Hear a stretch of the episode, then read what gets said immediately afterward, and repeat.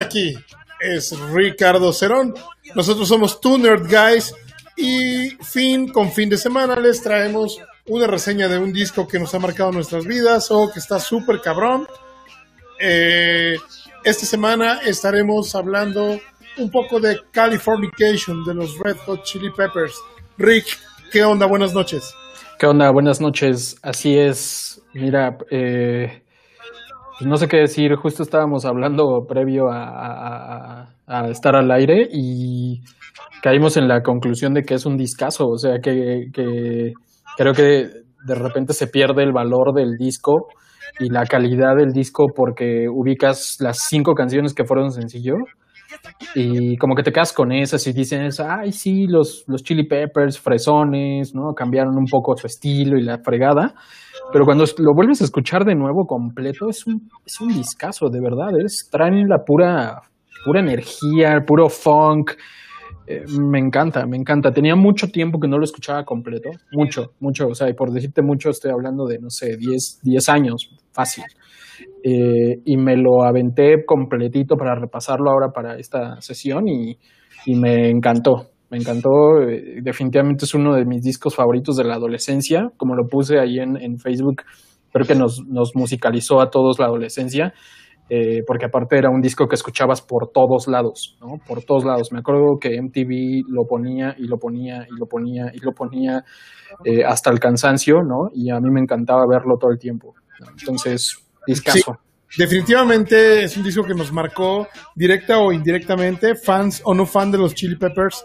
Creo que todos lo escuchamos por ahí de nuestra secundaria o prepa, es un disco del 98, este, que se lanza en el 99. Y bueno, saludos primero que nada a la flota que nos está viendo, saludos a Cari y Kike que deben estar por ahí, saludos a Emilio Sili, mi bajista y guitarrista en Los Suculentos, que hoy estrenamos sesión.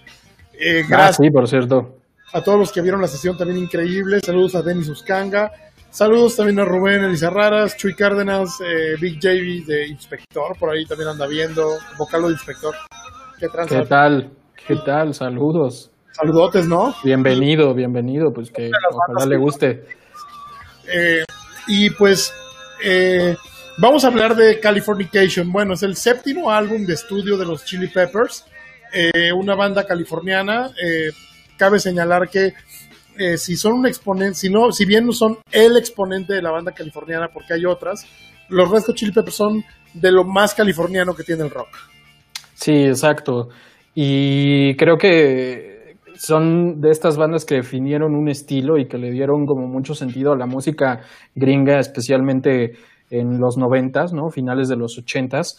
Eh, y justo eh, se convirtieron en un referente de la música porque justo, o sea, como que en esa época estaba muy de moda lo, lo británico, el Britpop, etcétera, etcétera, y entonces de repente estos tipos llegaron a poner el nombre de, de Estados Unidos en alto, ¿no? Con, con, una propuesta que mezclaba un montón de géneros, ¿no? Y, bueno, que siguen mezclando, o sea, la verdad es que los tipos tienen un, bagaje musical impresionante, ¿no? En, especial creo que eh, Flea y, y Frusciante, ¿no? Entonces eso los hace una gran banda, ¿no? Empezaron como una banda de medio de punk y luego punk rock y luego cambiaron y demás. Han pasado por muchas fases y este disco creo que, que es como, ¿cómo decirlo? Su, su el punto de partida hacia un camino totalmente diferente a lo que habían estado haciendo. Ya habían tenido mucho éxito con, con el Blood Sugar Sex Magic eh, y luego eh, sacan One Hot Me en el 95, me parece, y no les va muy bien. De hecho, sale frustrante la banda, entra Dave Navarro y pues, o sea, de hecho pasan por muchos guitarristas, como por dos, tres guitarristas y al final se quedan con Dave Navarro, hacen la gira con Dave Navarro y de repente pues le dicen, ¿sabes qué? Pues eh, muchas gracias, ¿no? Pero no nos gusta cómo, cómo, cómo está funcionando la banda. Y, y Flea, que tiene como esta relación muy cercana con Frusciante, pues lo convence de, de, volver a entrar a la banda. Y de hecho, Frusciante es como, como este, ¿cómo se dice? Como esta... Eh, de, este, de, estas parejas que, se aman y se odian y regresan, y, pero al final sabes que Frusciante siempre va a ser, eh, va a ser un chili pepper, ¿no? Y, creo que definitivamente es un cambio bien drástico. Todos estaban en una fase bien interesante de su vida y eso lo plasman en el disco y definitivamente eh, lo hacen una joya y un disco para la historia, ¿no? Sí, digo, independientemente de que ya venían haciendo grabaciones muy cabronas y de que se movían en el circuito californiano, en donde estaba Gwen Stefani con No Doubt, estaban también eh, Sugar Ray en esos momentos, y había muchos grupos que pertenecían al, al mismo circuito de rock alternativo, incluso hasta Pearl Jam, ¿no? Por ahí eh, había, había participaciones en California y demás. Eh, digo, realmente se vuelven un exponente que con este disco en especial, con Californication, pegan un brinco súper cabrón en, el, en el rock gringo, como bien lo comentaste, y, yo creo que valía la pena el día de hoy reseñarlo. Tiene varias curiosidades el disco que iremos mencionando, al igual que, pues esto, ¿no? La salida de Dave, de Dave Navarro, el regreso de John Frusciante, también la entrada eh, fugaz de un guitarrista que era fan de los Chili Peppers, ¿no? Y que está un tiempo y de repente, pum, lo botan y regresan a la novia tóxica que es John Frusciante. Te digo, el Frusciante es como estas relaciones enfermizas, ¿no? Porque va y viene. De hecho, ves que acaba de regresar otra vez después de que sacaron a este Josh. Que la verdad es que a mí me parece que ese chavo no, nunca iba a llenar los, los zapatos que tiene Frusciante. Y creo que nadie va a poder llenar eso nunca. Porque el sonido de los Chili Peppers es Frusciante, 100%. Sí, evidentemente a mí también John Frusciante se me hace un súper talento y yo creo que las mejores épocas de los Chili Peppers definitivamente son con Frusciante, incluso en su proyecto personal. Es un proyectazo que si bien denota un poco de depresión, adicción a las drogas, autodestrucción, también denota un proyecto súper true, eh, muy, muy honesto y, y, muy, muy directo, ¿no? Y muy crudo. Y eso a mí me encanta de John Frusciante. Sí, exacto. Y creo que esa es como la antesala del disco, ¿no? O sea, todos vienen de este, de esta historia medio, medio complicada, ¿no? En sus vidas personales. O sea, eh, Anthony Kiddis iba saliendo de una adicción súper fuerte y estuvo en, clínicas de rehabilitación. Eh, Flea también tenía problemas con las drogas, se va a un retiro a Costa Rica y ahí como que empieza a meditar. Eh, y hace como muchas cosas a nivel personal. Frusciante también venía saliendo de un, de, un tema de adicción de drogas, ¿no? Entonces, eh, creo que al final todo eso se nota muy claramente en, el disco, eh, en especial en, ciertas canciones como Porcelain o, Other Side, ¿no? Por ejemplo. y la verdad es que de no haber pasado por eso, probablemente no tendríamos el sonido que, que, que, caracteriza al disco y que definitivamente marcó a toda una generación. Entonces, la verdad es que es un discazo, es producido por Rick Rubin, que además este tipo eh, pues había trabajado ya con, con otras bandas como Aerosmith o había trabajado con Johnny Cash, ¿no? Entonces, y de hecho él ya había producido los otros discos. Un dato curioso que me, que me llamó mucho la atención es que justo eh, él eh, eh, David Bowie los buscó para, para, producir el disco, para empezar a trabajar con ellos, ¿no? Eh, y pues estos, los Chili Peppers se negaron, dijeron, Nel, o sea, vamos por nuestro lado, y esto es porque de algún modo con Rick Rubin tenían esa libertad de composición y libertad para poder producir, entonces deciden quedarse con Rick Rubin y, pues sacan esta joya. Y la verdad es que cuando, cuando estuve leyendo ese dato de, David Bowie, o sea, me, me llama mucho la atención porque ¿qué hubiera pasado? Pasado si, si el disco hubiera sido producido por David Bowie, ¿no? Sabiendo que David Bowie no, o sea, yo no tengo eh, conocimiento de un disco de otra banda que haya producido, él producía sus propios discos, pero no sé, o sea, me, me, me, interesa, me hubiera gustado o me gustaría vivir en un, en un universo paralelo en el que, justo como la canción, este, que, que en el que este disco hubiera sido producido por David Bowie. Eh, sí, hubiera sido muy interesante, probablemente hubiera sido un giro totalmente diferente y más enfocado hacia el Britpop. Siento que hubiera ido por ahí la onda, tantito un poco también hacia el rock eh, más teatral pero bien, las cosas pasan por algo y Rick Rubin es un gran productor y se hace este disco en, en Chelo, en Los Ángeles. Se hace a, gusto y placer de Anthony Kiddis y Flea. Y wow, o sea, la verdad es que es una genialidad. Ahorita lo vamos a analizar track by track. Eh, por cierto, saludos a Víctor Blanco, Manolo San Román, Joshua Fiel, eh, Juliana Abed, Claudio Hernández, Erendi Zaragoza y demás gente que se está conectando. Poco a poco tenemos un poquito más de viewers. Eh, la verdad es que esto no nos deja prácticamente a Rick y a mí nada económico, solamente la satisfacción de platicar, de vernos cada fin de semana, analizar un disco eh, que nos guste a ambos y, qué bueno que están acompañándonos eh, aquí en esta transmisión. Si pueden suscribirse al canal de YouTube, estaría, estaría muy, muy bueno. Eh, también saludos a Roberto Salinas, que también nos está viendo por ahí. Robert, un saludo. Estés donde estés, ya no sé si andas en, allá en Los Santos, Laguna o qué onda. Pero bueno, un saludo. Un saludo a Robert. Este, y pues suscríbanse al canal de YouTube, por favor. Creo sí, que... suscríbanse al canal de YouTube. Ya tenemos, eh, también estamos en Spotify, en Apple Podcast, así que si lo de ustedes es el audio, ¿no? Y quieren escucharlo y repasar algunos de los datos que estamos mencionando en este momento, pues ahí lo tienen para poderlo consumir en la semana. Y bueno, nada más para mencionar, eh, prácticamente el álbum se, se cataloga como el santo grial real del neofunk gringo es un súper discazo. Eh, prácticamente yo creo que es una mezcla entre rock, hip hop, funk, un poco de fusión. Eh, sí, de repente tiene como cosas muy yaceras, ¿no? O sea, de repente. Mucho el toque de Flea ahí en, unos adornos bien sabrosos. No, y déjate eso, Joe Frusciante, ¿no? Que, sí, pues ese güey. del jazz. Oye, Víctor Blanco dice que nuestro programa hace su domingo en la noche.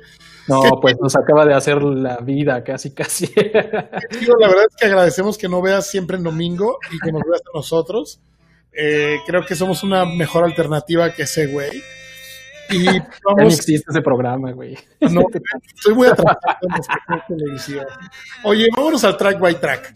Vámonos. Eh, con Around the World.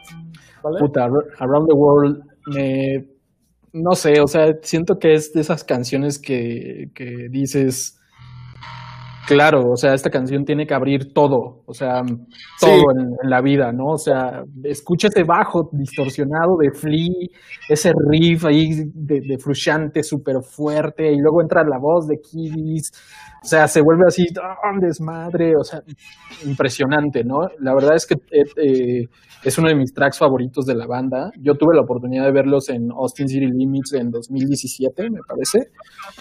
Y abren con esta canción y no la energía, o sea, eh, empiezan así y, y, se vuelve loco, transmite un montón de energía, la canción es pura energía.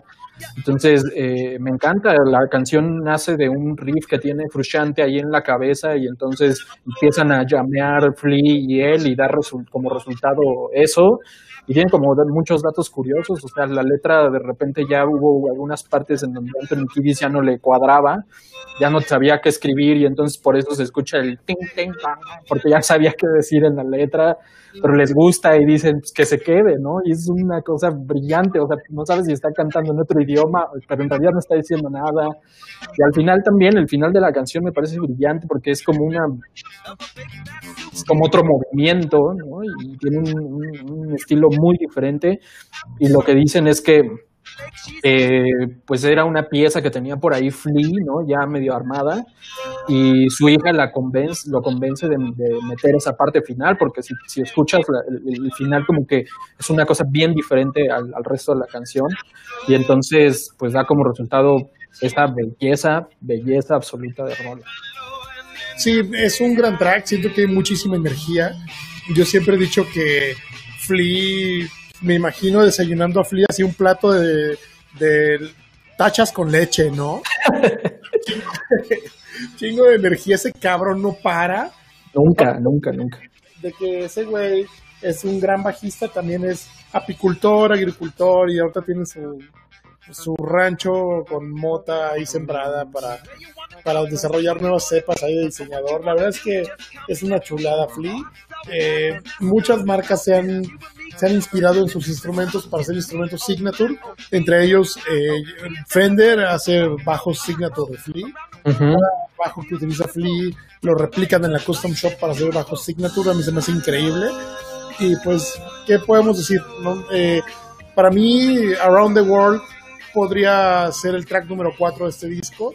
Exacto. Pero no desperdiciar este intro para, para comenzar con este gran disco. Sí, no, es una belleza, belleza, belleza absoluta. O sea, me encanta, no sé, no sé qué más decir, pero me parece que es una gran canción. Bueno, y de, hecho fue uno de los sencillos del disco, ¿no? Fue como el segundo. Fue, sí, no el primero, el segundo sencillo, no recuerdo. Si primero fue Californication y luego Around the World o al revés, pero es una rola que un track que lo tiene todo. Creo que eh, Gwen Stefani, que vivía del otro lado de una barranca de donde vivía Flea, porque ensayaban en el garage de Flea, decía que cada vez que escuchaba el inicio de Around the World, que es con lo que comenzaba el ensayo, prácticamente sacaba la silla de playa y las palomitas para escuchar el ensayo de los Peppers, ¿no? Sí, como no, imagínate tener de vecino a Flea. Síganlo en, en Instagram, es una gran cuenta. ¿eh? sí, es... una joya, Flea. en todos lados, cara. Sí, sí, sí. Oye, vámonos con Parallel Universe. ¿Qué onda con Parallel Universe? ¿Qué piensas? Parallel Universe también es una canción súper enérgica, me gusta mucho. Lo que más resalta de la canción me parece que es el bajo. Tiene una parte intermedia súper buena, súper, súper buena. Eh, terminó siendo no sencillo, sino más bien como eh, una canción de promoción. Fue la última canción que promocionaron específicamente para el Reino Unido y creo que daba para, para tener eh, como para hacerlo un sencillo porque la neta sí es un es un, es un rolón. Me gusta eh, no hay como muchos datos interesantes de la canción más que pues la composición que es una verdadera belleza.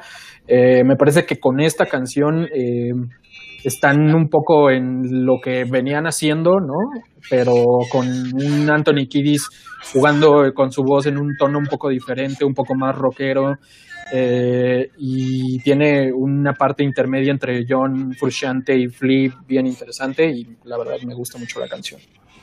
Oye, a mí me gusta mucho. Saludos a Eduardo Peraza, Daniela Garza y Allen Ortiz que se acaban de conectar. Eh, igual, si tienen ahí por, por, ahí alguna pregunta, alguna observación, tírenla en el chat, que lo estamos viendo tanto Rick como yo. Fíjate que para el Universe se me hace como ya una influencia muy cabrona de John Frusciante. Sí. Eh, eh, prácticamente es una rola que tiene muchísima, muchísima parecido a las composiciones de, del proyecto personal de, de Frusciante y que prácticamente, si bien la guitarra no es tan presente en el track como lo es el bajo, porque vienen los Chili Peppers, el bajo siempre es muy presente.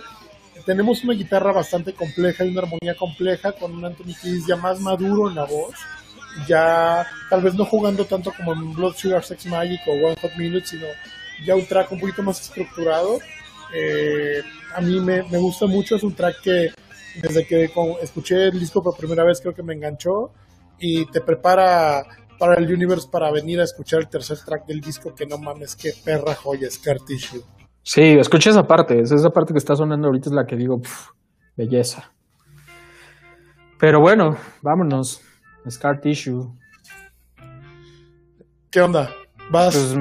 Pues, Eh, Scar Tissue, la verdad es que es de estas canciones que creo que marcan un, eh, un cambio muy radical y muy drástico en lo que se venía haciendo ¿no? por parte de la banda. Es un poco más, eh, ¿cómo decirlo? Eh, pues, no sé, como más alternativa, ¿no? Y de hecho es la la única canción que tienen de este disco que está como premiada y que tiene como que es la, es la más popular, ¿no? Y que tuvo mucho más eh, éxito en términos de las listas Billboard, etcétera. Eh, me gusta mucho, eh, no, es, no es mi favorita, ¿no? Pero, pero sí tiene un sonido, diría hasta melancólico, esas, esas, esas voces de, de Frusciante como, eh, en, la parte de, atrás, ¿no? Soportando la voz de, de, Anthony Kiddis, me encantan. Ese sonido de la guitarra de Frusciante, como dices, es más del, del de lo que él hace ya como solista. Creo que tiene mucho de, ellos. Una cosa que me gusta mucho de, la banda es que no, las canciones no están acreditadas a uno u a otro, sino que son, siempre están, este, están acreditadas por los cuatro. O sea, los cuatro le meten mano y eso se nota mucho porque me parece que hay una aportación de cada uno. O sea, si bien el sonido de la guitarra sí es 100% frustrante, ¿no? Eh, de repente escucha la, la, voz de Anthony Kiddis y es algo muy diferente y se nota que es algo propio. Entonces, pues, la verdad es de mis canciones favoritas de ellos, aunque no es mi favorita del disco. Sí, bueno, e incluso en Scar Tissue por ahí una anécdota de que estaba muy atascada esta, esta rola. Eh, por ahí dice Dennis Uscanga que Scar Tissue es su track favorito del disco. Sí, eh, a mí también me gusta mucho.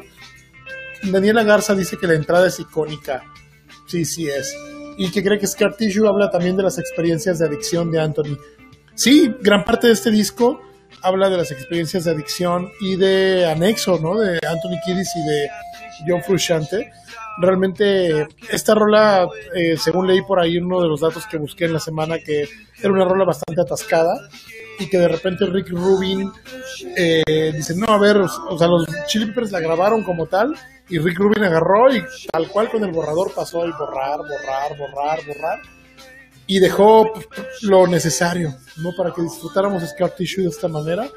Eh, si bien tiene eh, guitarras eléctricas que son unas masterpieces de ejecución, eh, son también el solo de, de Scar Tissue es un solo que es súper, súper, se te mete en la cabeza como, como una bacteria, ¿no? Y, y una vez que lo escuchas una sola vez, te lo aprendes. Es, sí, sí, sí.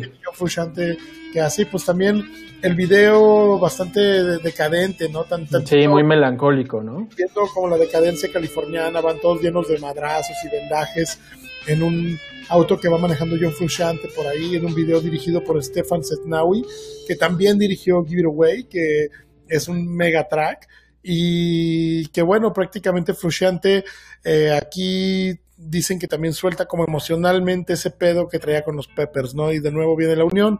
Al final del video se ve como Frusciante tira la guitarra eléctrica con la que está tocando, ¿no? Este, mientras se siguen por la carretera, que realmente ese es un strat que realmente toca toca John Frusciante, su strat eh, ahí Relic y es increíble. Me encanta. Y bueno, pues vamos a seguirle con el track que sigue que es Other Side. Other Side, que sí, justo esta canción habla un poco más del tema de las adicciones de Anthony Kiedis, ¿no? Y es como, ah, trata de hacer una especie de reflexión, una especie de crónica de cómo es la vida de ese lado, ¿no? Porque la verdad es que, eh, de hecho, Anthony Kiedis estuvo a punto de, suicidarse por el tema de las drogas, ¿no? Y hay una canción que, que, eh, que es, creo yo, una de sus canciones más, este, famosas que, o sea, que habla acerca de eso, ¿no? Entonces, em, es, es, un poco esta, es, regresar otra vez a este, esta historia de, Anthony Kiddis saliendo de las drogas y, y, pues la verdad es que lo mismo, ¿no? O sea, tiene una base muy diferente a lo que habíamos escuchado de los, de los Peppers.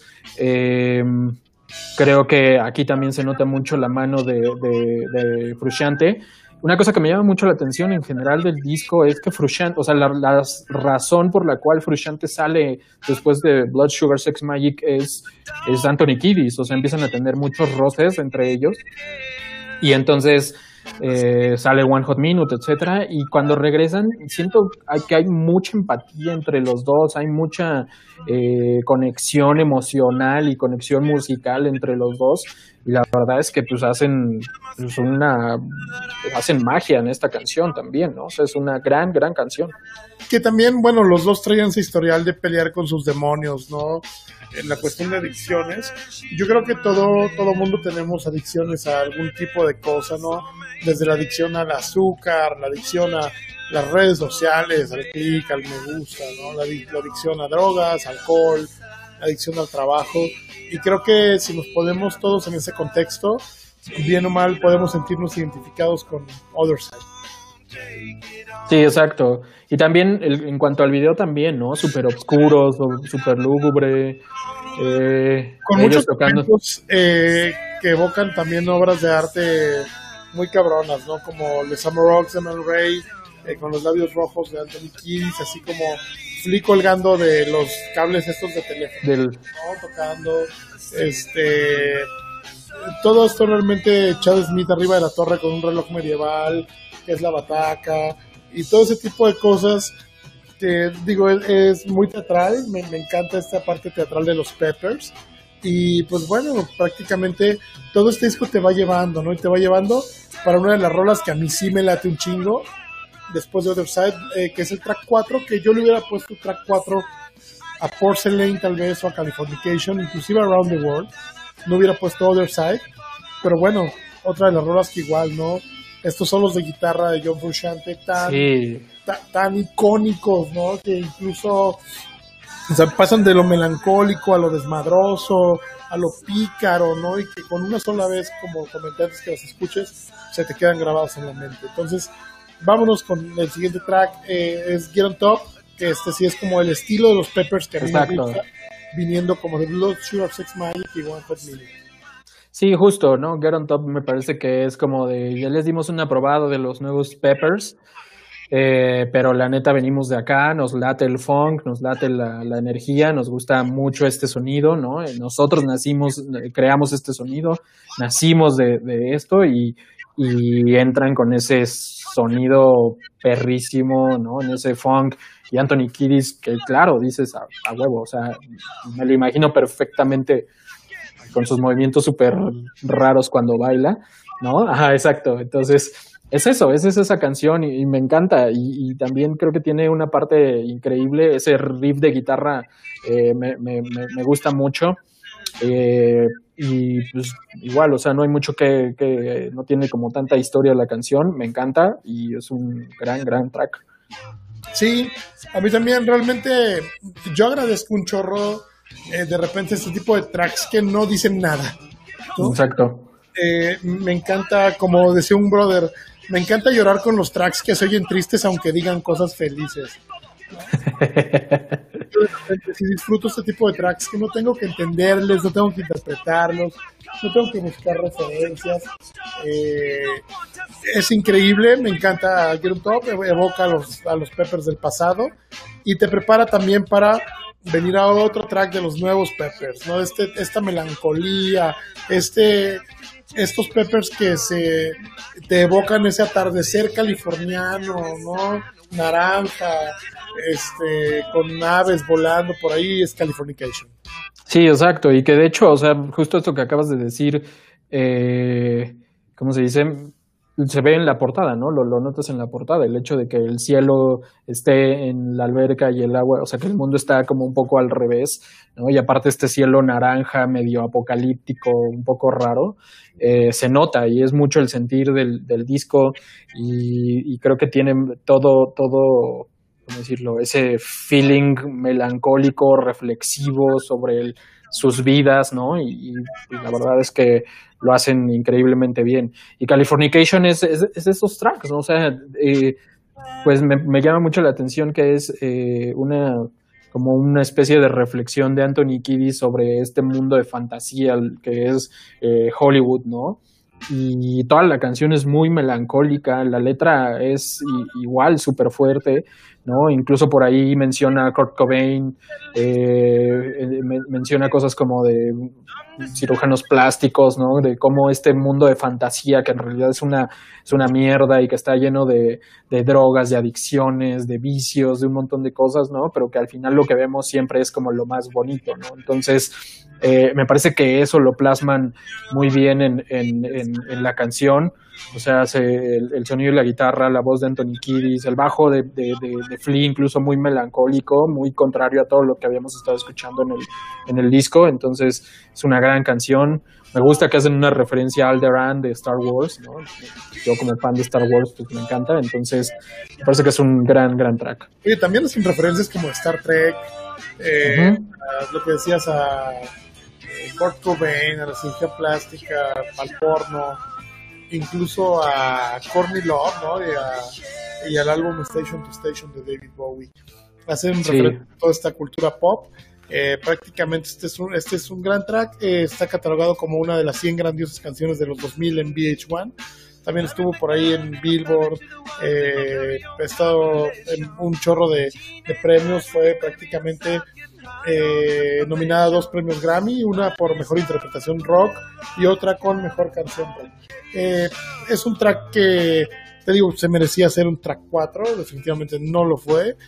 También creo que tuvo mucha eh, mucho auge el video, ¿no? Yo no era sí, sí, sí. pero creo que me acuerdo que lo pasaban así como cada tres videos era Californication. Sí, sí, sí, es lo que te digo, lo veías hasta el cansancio en general todos, ¿no? Y era un, era un video interesante, ¿no? Muy, muy adelantado a su época, o sea, este... Era, de animación, ¿no? Sí, la animación, la animación era como si ellos fueran un videojuego, ¿no? Y estaban como en un mundo de fantasía, justo. Entonces, eh, muy, muy, muy bueno y, de hecho sí ves a los personajes dentro del, del, del, del video y y se parecen y es, una, es una belleza, o sea, todo, todo lo hacían perfecto. Creo que estaban en un muy buen momento los, los Peppers en este disco, ¿no? Es una perra chulada. Oye, pues saludos a Pedro Moreno, brother médico transplantólogo, que también está por ahí eh, regalándonos un poco de su tiempo en domingo viendo el programa. Eh, la verdad es que les agradecemos mucho que nos estén viendo eh, por acá. Y vámonos con el siguiente track. Californication, no mucho que decir, es de los que todos conocemos. Tenemos una gran lista de tracks por delante que se me hacen también súper interesantes. Eh, vámonos con Easily. Sí, Easily, que eh, la verdad es que ah, para mí, para mí, para mí personalmente, el disco a partir, a partir de este punto eh, toma un giro muy diferente y volvemos un poco como al, sonido que conocíamos de los Peppers, ¿no? Como que siento que no, no, no, no, no conozco cómo está la distribución de los tracks en vinil, pero siento que con, Californication termina el lado 1 y el lado 2 es como otra vez, ¿no? Los Peppers en su apogeo, mucho más enérgico, ¿no? A excepción de Porcelain, pero eh, me gusta mucho y, me aboca mucho al, al, Blood Sugar Sex Magic, ¿no? específicamente. Eh, de hecho, pareciera que, como que hacen un borrón y cuenta nueva del One Hot Minute porque no escucho mucho de ese disco en, este. Y, pues también es uno de, mis, de mis, tracks que, que, más me gustan.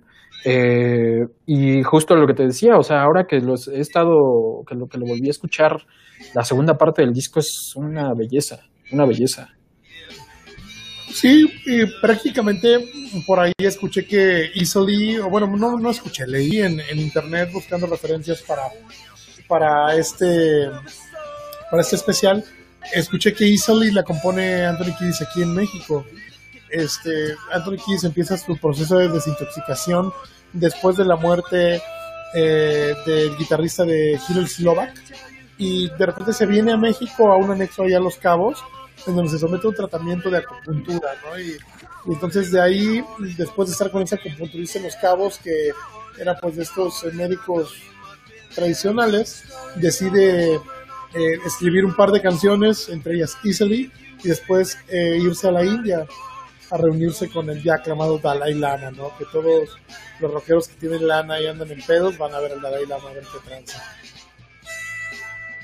Sí, me encanta la canción, la verdad. Ve, escucha esa, esa, esa guitarra, o sea, son increíble. Frusciante, cabrón. Es que no, no, no. Frusciante es de los guitarristas que, que hacen ver muy sencillo lo complicado. Eso es muy complicado. O sea, hacer ver sencillo lo complicado es muy complicado. Entonces, eh, prácticamente eh, John Frusciante lo logra de una manera magistral. Eh, tiene una capacidad de abstracción muy cabrona cinco o seis notas él te puede traer un tema, ¿no? Y, no requiere eh, mostrarte mucho más. Incluso sus, los solos de John Frusciante, si te das cuenta, no son solos como los de David Gilmour, ¿no? Como, no, no, no. Estas de, de cuatro minutos, son solos de 12 segundos, 10 segundos. Y con eso prácticamente se te mete en la cabeza, como lo hemos visto en los tracks anteriores. Sí, sí, sí, totalmente. Eh, pues no sé, o sea, a mí justo eh, platicaba con mi esposa un día estábamos escuchando el último disco de los Peppers, eh, esta canción que se llama Dark Necessities, no sé si la ubicas. Eh, y, o sea, es, una es una de las canciones que más me gustan de los, de los Peppers, pero siento que el solo de guitarra o sea, le, falta mucho. O sea, lo que la levanta a esa canción es Flea. Y justo le, comentaba, ¿no? O sea, muy probablemente Frusciante hubiera hecho una cosa totalmente distinta que le haría, que revolucionaría la canción. Y siento que el chavo que estaba, este Josh, eh, pues le falta mucho, ¿no? O sea, era muy buen intérprete, era un, muy buen guitarrista, muy adiestrado y tenía una maestría impresionante, pero le creo que carecía de este sentimiento y de esta cosa que solo algunos tienen y que Frusciante lo hace súper, súper bien, ¿no? O sea, plasma el sentimiento a, todo lo que da en su guitarra. Sí, eh, digo, realmente eh, lo, que, lo mismo que decíamos, ¿no? John Frusciante es un genio eh, y nos lo muestra prácticamente en este tipo de tracks, ¿no? Así es. No, no, mucho más que decir de él. Vámonos eh, con el siguiente track, que es, este sí es de los tracks más chidos a mi parecer, Porcelain. Sí, Porcelain, que es un... Es una canción bien rara, ¿no? Te saca por completo del mood del disco. Súper melancólica. Esta sí hace referencia al mundo de las drogas. De hecho, eh, hay una historia ahí de que eh, Anthony Kiddis la escribe a partir de una experiencia que tuvo con una mujer en una clínica de rehabilitación. Entonces, se nota, habla perfectamente de eso. Es como esta canción que, también habla mucho de, su problema, ¿no? Under, the Bridge, que pues, prácticamente todos la conocemos y que es igual de fuerte y justo la, escribe cuando estuvo a punto de suicidarse, ¿no? Entonces, eh, me parece que es una gran canción, es una pieza, es, es, una pieza que, siento que debería de, o sea, si Anthony Kiddis hiciera un disco solista, debería de ir por ese rumbo y, me encantaría escuchar más, más, más Peppers de este estilo, ¿no? Me encanta. Este, eh, estos Peppers que con este tipo de, pues no, es una balada, porque no, definitivamente no es una balada, pero sí es una canción eh, muy melancólica y que eh, te evoca otro tipo de compositores como John Scofield, incluso a mí me evoca, o Ed Baker. Prácticamente me gustan mucho esa voz tan melódica, bajándole un poquito a los gritos, ¿no? Anthony Kiddis y siendo. Dando todo su potencial para cantar dulcemente, a pesar de que es una canción que, que no tiene nada de dulce a mí me encanta. De verdad que es un Anthony Kiddis que me gusta mucho, que como tú dices, debiese escucharse mucho más por ahí en los Peppers. Curiosamente nunca he visto, he visto muchos videos en vivo de los Peppers. De repente soy de esos que pone conciertos cuando estoy escuchando música para escuchar los tracks en vivo. Me encanta esa cuestión de, de la música y la vibra de los conciertos. Y nunca he escuchado Porcelain en vivo. No, no, no, yo tampoco, ¿eh? no estoy seguro de que la hayan tocado. Siento que es de esas canciones que se quedan para el álbum y, fin, ¿no? O sea, habría que investigar a ver si hay alguna grabación, pero no, igual, no, nunca lo he escuchado en vivo. Oye, Emmett Remus o Summertime.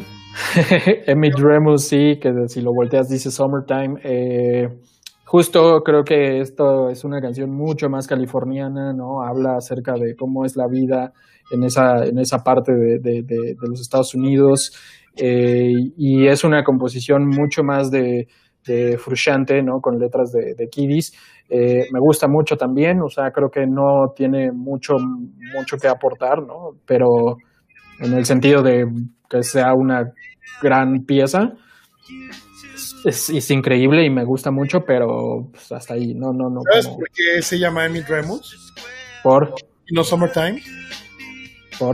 Porque el solo de Frusciante. Ah, sí, el solo está al revés, está al revés, está al revés, sí. Sí, sí, sí. Como del el más, este, el más conocido de acá, güey, de, de, este disco. sí, sí, sí. Sí, la neta es que me encanta, es un, un gran track. La mano de Frusciante también súper encima.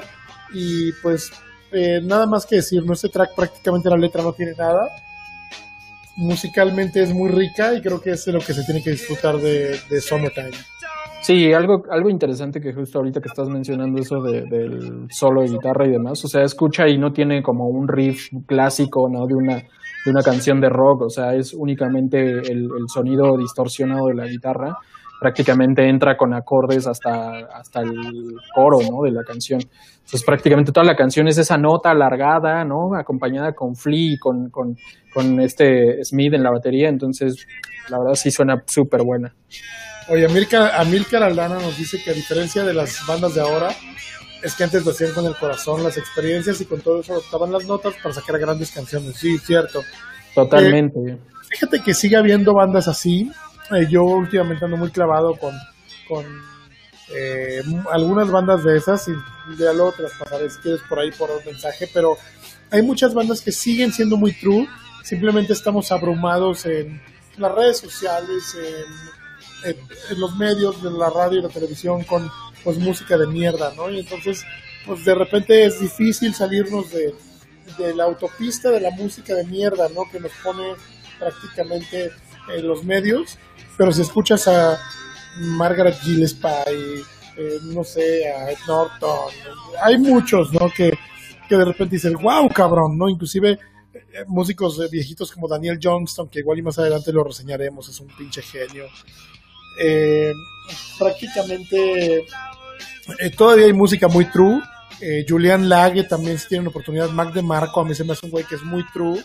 Eh, y que podemos reseñar también. Y creo que tenemos todavía mucho material de donde agarrarnos. Simplemente es salirnos un poquito por la libre, No, no, no, no, no nomás agarrar la autopista, sino salirte por la libre y, y siempre te encuentras cosas chidas.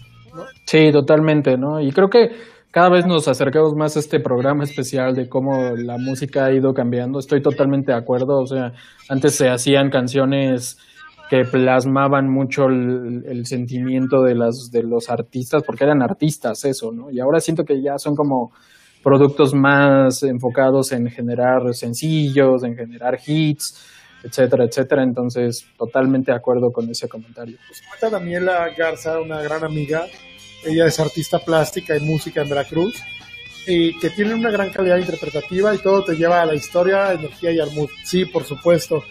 Hablábamos eh, Rick y yo en, no recuerdo si en el Dark Side of the Moon o en el Led Zeppelin 4, que antes los discos prácticamente eran discos conceptuales, que todo el disco manejaba un mismo concepto y te iba llevando por un camino.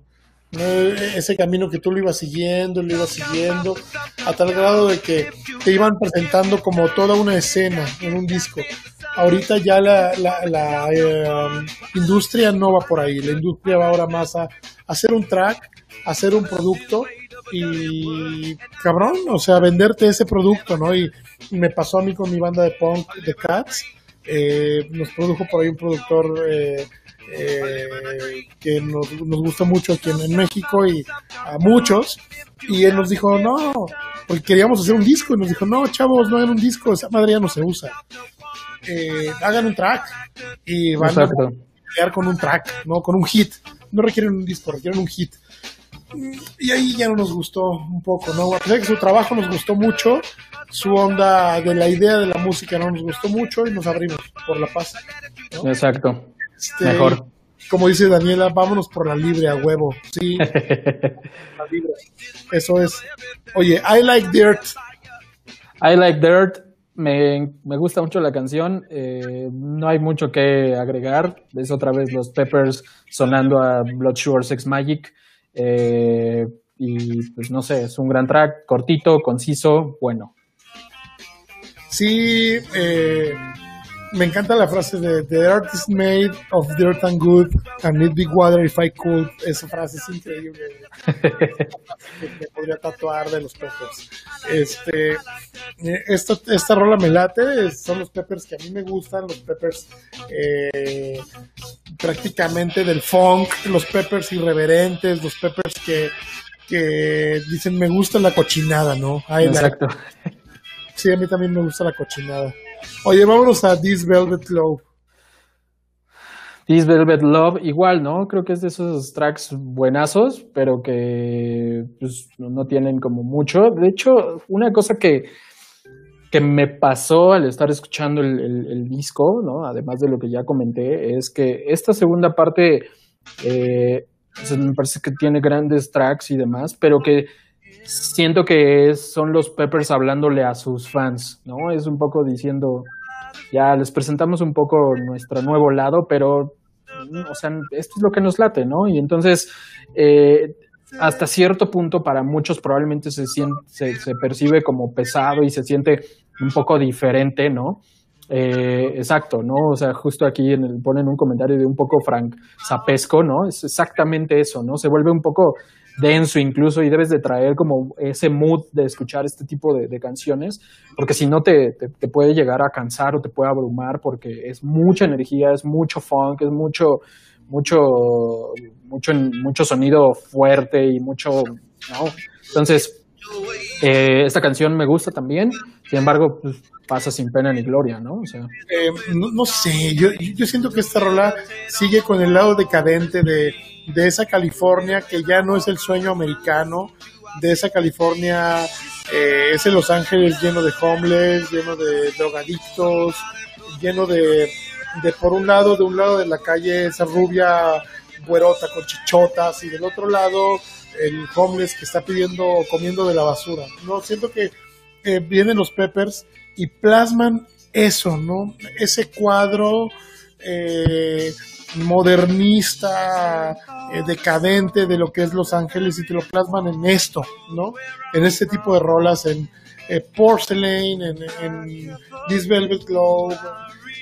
A, mí me gusta mucho, es una rola que, que disfruto, que de repente pongo el track solito. se me hace muy buen track. no, no hemos hablado en ningún momento de Chad Smith en este.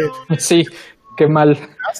Pero Chad es un, eh, eh, es un cabrón, incluso tiene el premio, premio Guinness de tocar la batería más grande del mundo, en un estadio, creo que en Minnesota o Milwaukee, no sé por dónde.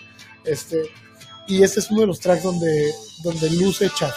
¿no? Creo que es un track eh, que viene con una dinámica muy buena, que nunca baja, siempre va como hacia arriba, aunque se mantiene en una línea en el tiempo y, digo, eh, definitivamente eh, este disco de Californication pasa un fenómeno eh, que no se esperaba, ¿no? Pero es un disco que la gente escucha los primeros seis tracks. Exacto, es lo que te digo. El lado A, ¿no? La gente escucha el lado A del disco. El lado B, la gente ya no lo escucha, ¿no? Y eso pasaba mucho antes con los discos de Ozzy, ¿no? Con los discos de Iron Maiden. La gente se clavaba en el lado A porque venían los, los hits, de repente el lado B no lo escuchaban y eso pasó con este disco a pesar de no ser un vinil, a pesar de ya ser un CD y de solo salir el CD, ya les quieren cassette, eh, la gente escuchaba el lado A, ¿no? Y no le prestan atención al lado B porque es un B-side, es un lado oscuro, ¿no? Eh, el lado A es más luminoso, acordes mayores en las rolas, más vida. El lado B es un poco más denso. Y sí, exacto. A mí me viene gustando tal vez un poquito más. Eh, Savior. Savior, ¿qué onda? Pues también es una de esas canciones que, que tienen un sonido mucho pegado a lo que estaban haciendo anteriormente. Eh, me gusta la canción. La verdad es que pues no sé, o sea, tiene, tiene un sonido que me gusta mucho. Me recordó un poco a esta canción que, que, hablábamos hace unos programas de When the Libby Breaks de, de, Led Zeppelin, esa guitarra medio fuerte que te aboca, te, te evoca más bien como, como a una especie de monstruo que se, que se acerca, escucha la batería con esos, esos eh, toms. Los ¿no? abiertos, ¿no? Y todo lo demás. Sí, sí, sí. Pues habla también un poquito de, de este fanatismo religioso californiano, ¿no? De que la gente también eh, prácticamente eh, escuda sus problemas y utiliza la religión como una andadera, ¿no? y en cuanto ya estás chido, pues esa andadera la tiras a la chingada, ¿no? Y todas madres. Este, pero yo creo que de eso habla un poquito Savior. Eh, es una de las rolas que me laten, pero no, no me evoca nada. Probablemente no me ha llegado ese momento de la vida, ¿no? Exacto. Esta rola, aparte de Anthony Kiddis, Joe Frusciante, Chad Smith, este, y Flea, eh, también está compuesta por Rick Rubin. Entonces, Eh, sí, está chido. Eh, aparte de, de, ellos, Rick Rubin mete su manota ahí en Savior. Y vamos con la que sigue. Realmente Savior me da como hueva. ah, está buena, está buena. Purple Stain, esta rola creo que es mi favorita del disco. No sé por qué. No sé, pero o sea, me gusta mucho, me gusta el sonido del bajo, me siento que suena eh, muy flea, ¿no? Este tiene mucha energía, es muy melódica a su vez, o sea, no sé, es, mi favorita, la verdad, en cuanto a sonido es la que más me gusta. ¿No te late que esta rola evoca como a Give It Away? Ajá, sí, exacto. Esta y la que sigue, Right on Time. Me encanta. También eh, prácticamente eh, evoca también a Fat Dance, Over Funk. Es una rola que nos muestra el Anthony Kiddis natural, no es Anthony Kiddis sin playera y encuerado. Eh, sus brazos así. Esta rola y, tirando acá flow un poquito. Eh, algo más californiano que ella creo que no hay. Sí, no. Airplane o Give It Away, ese tipo de rolas. Eh, me gusta, yo creo que si hubiéramos si tuviéramos que escoger una rola que te diga, estos son los peppers de este disco, eh, muy probablemente yo escogería Purple Stain. Sí, a mí también, me gusta mucho. Lástima que se pierde y lástima que, como mencionas, ¿no? La segunda parte del disco. Lástima que es la rola 13, que aunque si fuera Exacto. la, la 3 hubiera sido un hitazo. Sí, seguro. No sé si hitazo, pero sí hubiera sido un gran sencillo. Claro que sí, si Aeroplane lo fue y Way también, esta rola va por la misma línea. Como dice Daniel, el bajo es genial en esta rola. Yo creo sí, que sí, pues cómo no, ve. El bajo es genial en todas las rolas de los Peppers. Flea, eh, junto con Jaco Pastorius y con Abe Laboriel, eh, Víctor Guten se me hace prácticamente de los mejores bajistas de la historia. Sí, yo, yo me acuerdo que cuando estaba en la preparatoria, que justo fue en el año 2000, iba entrando a la preparatoria y me acuerdo que en todas las, las eh, revistas de ese entonces, eh, ya sabes, Rolling Stone, este, me acuerdo que salía esta, estaba, publicaban esta que se llama La Mosca, ¿no? Oye, La Mosca, qué pinche publicación tan chida, eh, todas las revistas ponían como, como a Flea como el, como el bajista del momento, o sea, como el mejor bajista del mundo en ese momento. Y la verdad es que para mí sigue, lo, sigue siendo uno de los, al menos tres mejores, ¿no? De la escena del rock. Sí, sin problemas, sin problemas. Yo creo que el bajista es un, es un integrante de la banda de rock que de repente pasa sin pena ni gloria, excepto Flea. Exacto. ¿No? Exacto. son bajistas protagonistas. Oye, vamos Right on Time, Right on Time, que me parece que es como otro giveaway, ¿no? Se escucha, o sea, es pura energía, es un track cortito, dura menos de dos minutos, una cosa así, pero es como, vámonos, vámonos, como si se hubieran metido en ese momento una tacha, una cosa así, uh, te levantas. Eh, nosotros en la banda de punk, esa es nuestra filosofía, un, dos, tres, puto el último, ¿no? Y, Exacto. Y ese tipo de rolas eh, los traen ese, ese chip y me encanta, ¿no? A mí también me gusta mucho. Es, esa es la parte de los Peppers que me gusta más. Esta segunda parte del disco siento que, que dejan de seguir un poco los consejos de Rick Rubin, eh, concentran su esencia en los Red Hot Chili Peppers anteriores, utilizan esa energía de Flea, de Frusciante, y güey, salen este tipo de, de joyas del neofunk. ¿no? Exacto, me encanta, también es de mis favoritas. Sí, Radio Time muy chida. Y, puta, esta rola, güey, que cierra el disco, eh, Road Tripping. Hablando de Road Tripping, se acaba de conectar Manolo San Román. Ese güey es, un, es una chulada, güey. Si no lo siguen en Facebook, por ahí síganlo, es, es una chulada, mi bebé, Manolo San Román. mi bebé. Road Tripping. Un saludo. Road Tripping, cabrón. Pues Road Tripping probablemente es mi segunda canción favorita del disco. ¿Cuál es la primera? Eh, ya te dije, la de Purple, ¿cómo se llama? Purple Stain. Ajá.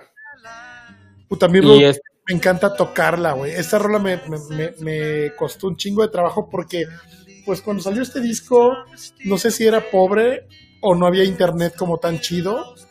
Este, pero ahorita quieres sacar una rola y pues ya están todas las, partituras y tablaturas en internet, pero antes tenías que comprar la guitar player y esperar que viniera esa rola, ¿no? Que tú querías. Este, y entonces me, eh, mm, de repente, pues yo andaba muy clavado con la música también por ahí en la prepa, iba yo entrando a la prepa, creo, sí, entrando a la prepa en el 99, Y este, y no mames, yo era de los güeyes vagos que pues, por ahí están algunos cuates conectados que no me dejarán mentir.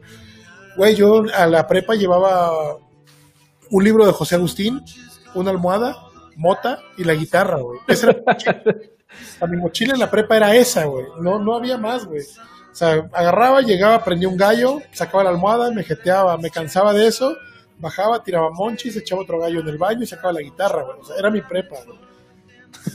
Fue de las rolas que me clavé tan cabrón en sacarla, güey. Road Tripping me tomó como seis meses, güey, sacarla de pe a pa, así de pies a cabeza. Es un track que a mí me trae como recuerdos muy chidos de mi adolescencia.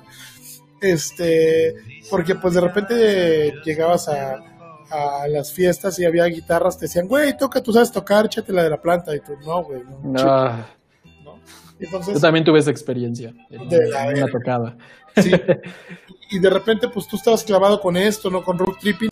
Y después de road tripping, de repente, eh, un cuate de Cristóbal Lara, que por ahí debe de andar, no está conectado, pero por ahí va a ver el programa, me dice, güey, ve esta madre, ve a Silvio Rodríguez, ¿no? Y dices, verga, ¿no? Sí, claro.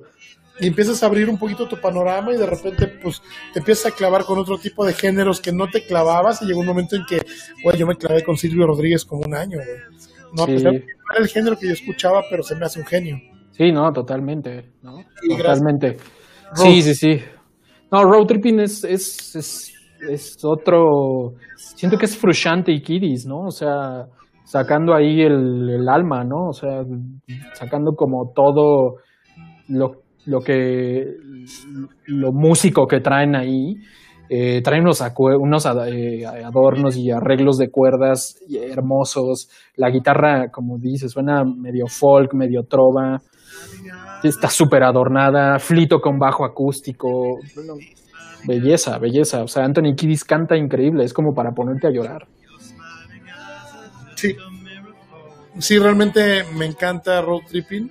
Este, creo que ahorita que terminemos la transmisión voy a conectar ahí mi lira y voy a poderme darle. Es una rola que, me, te digo, a mí en lo personal me trae, me trae como muchos recuerdos de adolescencia, y de, de prepa. Y creo que me acuerdo más de esto que de todas mis clases de la prepa juntas. Exacto. era bien loco yo en la prepa. eh, lejos de. O sea, yo nada más me acuerdo de. Ay, perdón, pinche micro. Este, yo nada más me acuerdo de física, química, matemáticas y para chequear en la prepa, ¿no? E- Era mi vida en la prepa. Y prácticamente, este, pues hay banda que sí tiene otros recuerdos, ¿no? Pero yo era eso, juntarme con mis cuates, para chequear física, química y matemáticas, siempre fui medio nerd. Y pues ahí la, la, la, la reseña, ¿no? De road tripping. Sí, es un rolón. Es un rolón, merece más, merece ser reconocida como algo más. Eh, y dense más a estos Peppers, la neta. O sea, son muy bien el- los, los discos que, que siguieron, pero, pero la neta, este es una belleza. Oye, curiosi- curiosidades de los Chili Peppers. Eh, Por aquí apunté algunas que me encontré. A ver, suéltalas. Anthony Kiddis participó en el video de Smells Like Teen Spirit de Nirvana. güey. ¿Neta? Mira, qué curioso. Por ahí está la captura de la pantalla de donde está, sale brincando Anthony Kiddis igual sin playera y con su greña larga y sus tatuajes. Los mismos. Mira, qué curioso. Bueno, Flea sale en Volver al Futuro. Él es este, ¿cómo se llama? Este personaje que, que hace que corran a Marty McFly. Sí, Este claro. Needles. Eh, Exacto, es otra curiosidad, otra de los Peppers. En el video de Californication, las placas del auto virtual de Anthony Kiddis aparece escrito Germs, que es la banda favorita de Anthony Kiddis, de su, Mira. de su adolescencia, Germs. También Anthony Kiddis y Flea, de- que eran vecinos cuando eran chavitos, eh, solían saltar desde un edificio de dos pisos a una piscina. Un día Anthony Kiddis saltó mal y se fracturó la columna, estuvo acostado un año y medio. Esta es otra curiosidad. Mira, justo, espérate, espérate, espérate, antes de que sigas. Mira, acaba de escribir E- Eric Limón, un cuate. Saludos, Eric, maestrazo, musicazo, eh, por donde le busques. Y gran productor y demás. Eh, dice Road Tripping casi casi present tense de Radiohead, pero en el campo, la neta. O sea, es- siento Sí. que siento que sí tiene mucho present tense de esa rola, ¿no? O sea, casi que se la copiaron, es una calca. Buenísimas las dos. Bueno, oye, sí, pues gracias, Eric. Este, Gracias por, por los comentarios. Igual eres invitado y si un día quieres participar con nosotros en un programa, eh, nada más ponte un buen micro, una webcam regular y, y te Ya hacemos- tiene, él tiene su programa, pero parece otro, es otro cachitos. desmadre. Sí, cuando quieras, Eric. Él y yo trabajamos ya, tenemos ahí historia haciendo podcast en el pasado. Qué bonitos. A ver, bésense. No, Oye, este. eh, otra. Eh, John Frusciante tiene sus brazos tatuados cubiertos de quemaduras. Este, porque como se drogaba, se apagaba los toques en los brazos. Hasta que un día se quedó dormido. Eh, Neta, güey. Hasta que un día se quedó dormido con un toque y este incendió su casa, güey. Y entonces, eh, por eso tiene los brazos cubiertos de quemaduras con tatuajes. Qué loco, ¿no? sí, me, me imagino. Ah, otro de los datos. Digo que por aquí los apunté, güey. Este, ¿dónde está? Ok. Una de las personas que grita al finalizar la canción de Under, de Under the Bridge es el hermano de John Frusciante. Mira. Otro. Flea tiene un Mercedes-Benz pintado con los colores del arco iris. Sí, ¿no has visto? Síguelo, síguelo en Instagram. El güey eh, tiene una vida súper extravagante. Me, me, me, me fascina. Tiene abejas. No, hace de todo. O sea, Sí, es muy chido, güey. A mí me encanta el Flea, güey. La verdad es que tiene mucha onda. sorfea, juega básquetbol. Hay un rumor que eran homosexuales los Peppers. ¿Sí? No, no sé. ¿Sí, no? Pues no sé. Pues probablemente son bisexuales todos o tienen algo ahí de eso. Porque Sí, sí. pues, Anthony Kiddis tiene hijos, Flea también, está, se acaba de casar hace poco. O sea, Oye, una de las chavitas que canta al final de Aeroplane, lo de It's my aeroplane, es la hija de Flea, Clara Balsari. Te digo. Pues ella lo, la convenció de que el final de Around the World fuera ese. Me dijo, ese jam suena bien cabrón. Mételo. Oye, Chad Smith, aparte de que ganó un récord Guinness por tocar la batería más grande del mundo, era compañero de básquetbol con Eddie Vedder de Pearl Jam. Este. Y pues bueno, la historia de Danny California, dice Anthony Kiddis que se basa en todas las mujeres con las que ha estado a lo largo de su vida. Qué loco. Eh, sí, oye, también otra. Este, Flea no era bajista. Flea era trompetista. Sí, de hecho toca, de hecho tiene, en, eh, apenas acaba de sacar un disco, y estuvo en el soundtrack de una película eh, dirigida por Edward Norton que se llama Brooklyn, ah, no me acuerdo del nombre exactamente, búsquenlo, y tiene un track con Tom York en donde Flea toca la trompeta. De hecho en su Instagram muchas veces sale tocando la trompeta. Es súper fan el güey de Miles Davis y de toda esa banda, entonces, este, la neta, es, es un musicazo el güey, o sea, te digo, yo lo, yo lo vi en, los vi en, en, Austin City Limits. en Austin City Limits. Ah, ¿verdad? Y. ¿cómo? Te pongo atención a todo lo que dice. Exacto, eh, los vi en Austin City Limits y la neta lo mejor de los Peppers fue Flea, ¿no? Y aparte se ve que el güey es a toda madre, o sea, terminamos, ter- terminó, bueno, más bien en la parte media de su concierto, de repente, él es el que más habla, ¿no? Durante el concierto y de repente dice, este, ah, pues muchas gracias a todos por estar aquí, porque Anthony Kiddis es un mamón cabrón, mamón en serio, ¿no? No habla nada, no, nunca es como está, nada, todo lo hace Flea. ¿No? Y entonces, este, me- una cosa que me llamó mucho la atención fue que Flea dice, ah, pues muchas gracias por estar aquí, amamos a Austin, bla, bla, bla. Y de repente dice, ah, por cierto, quiero mandar un saludo a los chicos de DXX porque ayer los vi en el escenario cerrando el festival y tengo que decirles que me conmovieron, me llegaron hasta el corazón, son una de las mejores bandas que he escuchado en vivo y neta, güey, para mí los, los XX se llevaron el festival porque sí tocan muy cabrón en vivo. Yo vi ese, esa presentación de los XX en el, los Sin City Limits del 17. Qué pedo, cabrón. Es una bandota igual y vamos a tirar un disco de los XX más adelante. Sí, sí, sí, totalmente. Entonces se ve que Flea es a toda madre. Flea, decía uno de mis cuates. El Flea. Este, Flea. Y siento que quiero que sea mi amigo, mi tío, no sé, o sea. No mames, todos, güey. Yo quiero prender toque con Flea. Sí, voy a leer su libro, voy a leer su libro. el de No, Así vamos a escribirle en Instagram, güey, a ver qué tranza. Siento que un día si lo agarras de buen pedo te contesta. Seguro. Oye, también sale junto a Vigo Mortensen en la tienda en la película Psicosis, en Psycho. Mira, Flea. ¿Qué tal? Este, y en Punto de Quiebre, protagonizada por Keanu Reeves, eh, la banda entera tiene un papel protagónico a ser parte de la banda de ladrones que sale en la movie. Sí, te digo, es que el güey es amigo de todo el mundo. Es como Chabelo, el amigo de todos los niños. Y es el amigo de todo Hollywood y de todo California. O sea. Pues es que es un güey muy sencillo, ¿no? Oye, pues qué chido programa hoy. Eh, me encanta reseñar discos contigo, Rick. Y eh, pues, ¿qué disco te gusta para la próxima semana? No, pues no sé, o sea, tengo muchos en mente, pero no sé si tú tienes uno por ahí le, le damos alguno. Daniela que el tío Flea. Sí, da huevo, el tío Flea, me encantaría. Eh, dice también Roberto que somos los Pati Chapoy del rock. Más o menos. Puro chisme. Oye, este, pues estaría bueno hacer un disco, ya irnos por otro género, ¿no? Eh, no sé si te gusta alguno de los Ramones o si te guste alguno de los Sex Pistols o un poco más tranqui. Eh, podríamos hacer un disco nuevo, ¿no? A mí me llamaría la atención eh, probablemente de, Mars Volta, ¿no? De Lucid de Comatorium me latería. Sí, justo estaba pensando en algo más moderno. Si quieres, le damos esa. ¿Te late? O probablemente alguno de los White Stripes podría ser. Mira, los White Stripes también suenan bien y vamos preparándonos, vamos preparando para el de Mars Volta. Órale, entonces vemos alguno de los White Stripes. ¿Qué disco te latería de ellos? Pues no sé, mira, yo podría decir que White Blood Cells, pero igual el Elephant, ¿no? No sé, Yo creo que, la banda ahí nos diga cuál. Órale, vamos a dejarlo por sorpresa, ¿vale?